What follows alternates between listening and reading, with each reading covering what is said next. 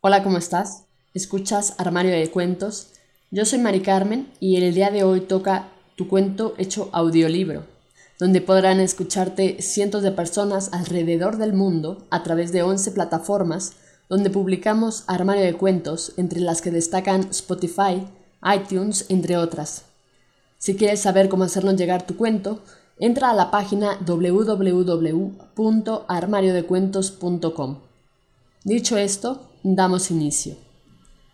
La luna y su magia, de Gabriela Díaz. La luna iluminaba radiante en el firmamento, le encantaba iluminar a la tierra, para que la humanidad no estuviese a oscuras durante la noche. Le hacía feliz ver desde lo alto cómo los niños salían a jugar en las calles, cuando los enamorados se encontraban y platicaban plácidamente de sus cosas, también el saber que había personas que regresaban a sus casas después de un arduo trabajo. La luna tenía otros nombres para los días especiales, y sobre todo vestirse para la ocasión. Luna llena, luna nueva, luna cuarto creciente, luna menguante. En todas lucía siempre hermosa. No había humano que no admirase tal belleza. La gente creía que en las noches de luna, si las mujeres o niñas lavaban su cabello, este crecería más y hermoso. También que en noches de luna llena, un hombre llegaba a convertirse en hombre lobo. Muchas historias se contaban, pero lo más fantástico, que la luna tenía poderes mágicos y concedía algún deseo a quien se lo pedía. Todo esto lo habían contado de generación en generación y al transcurrir los años. Sin embargo, un día se enfermó Anita, una pequeña de cinco años, sus padres habían recorrido infinidad de hospitales. Regresaban tristes por las respuestas de los doctores. Su hija no tiene cura. Su hija vivirá poco tiempo.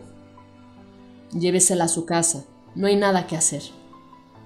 Ante todo esto, los padres volvían desconsolados a casa, donde esperaban los dos hermanos de Anita, preguntando, ¿Ya está bien mi hermanita?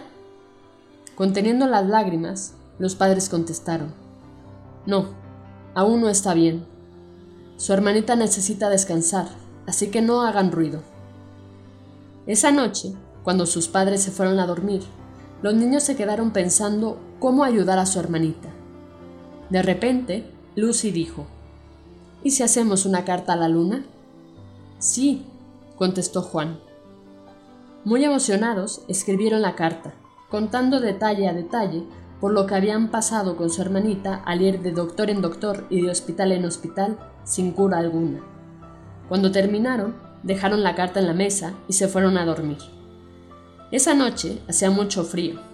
El viento soplaba fuerte, muy fuerte.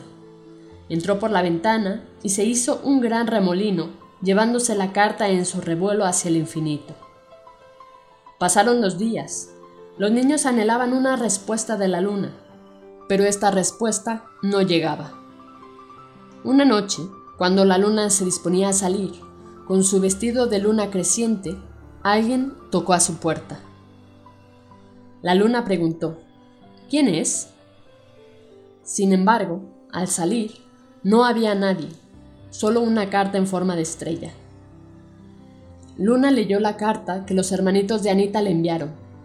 Muy conmovida, se dispuso a mandar la respuesta. En la carta, la luna pedía reunir los siguientes ingredientes. Agua de mar, el primer rayo de sol al amanecer, canto de los pajaritos al atardecer, diez gotas de lluvia, colores de arco iris. Colocar todo en un frasco tan pequeño que apenas cupiera en el hueco de la mano. Cuando ya tuvieran eso, subir a lo alto del monte. Ahí hacer una fogata y esperar todos que llegue la luna llena. Los niños le contaron a sus padres lo que la luna pedía y decidieron darse prisa para reunir los ingredientes. El agua de mar fue fácil conseguirla. Vivían cerca de una playa. Enseguida esperaron el amanecer e inclinaron el pequeño frasco para depositar el primer rayo de sol. Llegó el atardecer. Colocaron el frasquito junto al frasco comida y agua para que bebían los pajaritos. En agradecimiento, ellos rodearon el frasco y cantaron como nunca, y su canto se introdujo en el pequeño envase. Ahora faltaban las gotas de lluvia y los colores del arco iris, pero para esto tenían que llover. Entonces se les ocurrió ir al campo, buscar a la reina de las cigarras, le contaron por lo que estaba pasando y querían de su ayuda.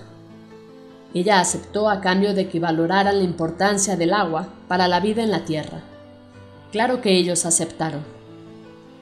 La cigarra reina reunió a todas las cigarras, quienes empezaron a cantar una vez y otra vez hasta que la lluvia las escuchó y les mandó una nube cargada de miles de gotas de lluvia.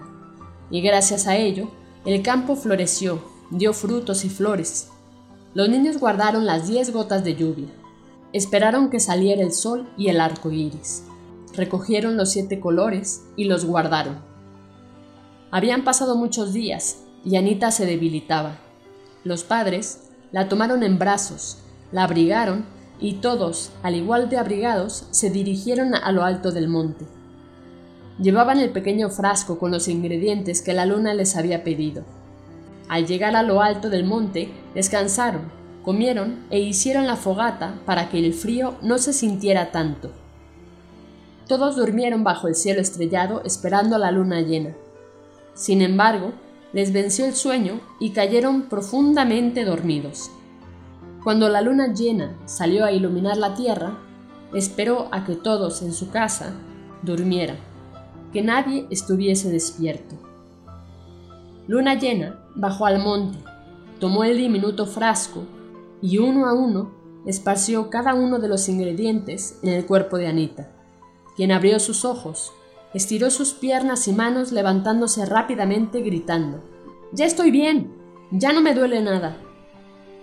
Al escucharla, todos despertaron. Vieron a Anita ya curada, había sanado. Se percataron que el frasquito estaba vacío. Sin que se dieran cuenta, mientras se abrazaban todos felices, Luna llena se alejó, empezó a subir al cielo.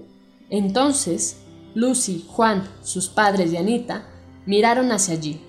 La luna los miró y sonrió. Al día siguiente, antes de bajar del monte, encontraron una nota y una bolsa con monedas de plata.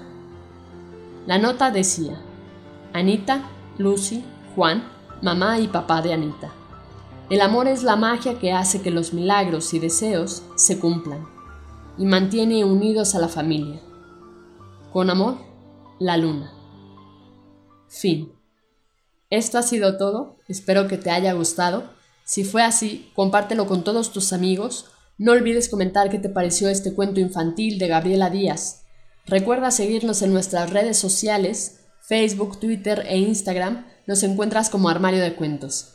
Con esto me despido, cuídate mucho, hasta la próxima.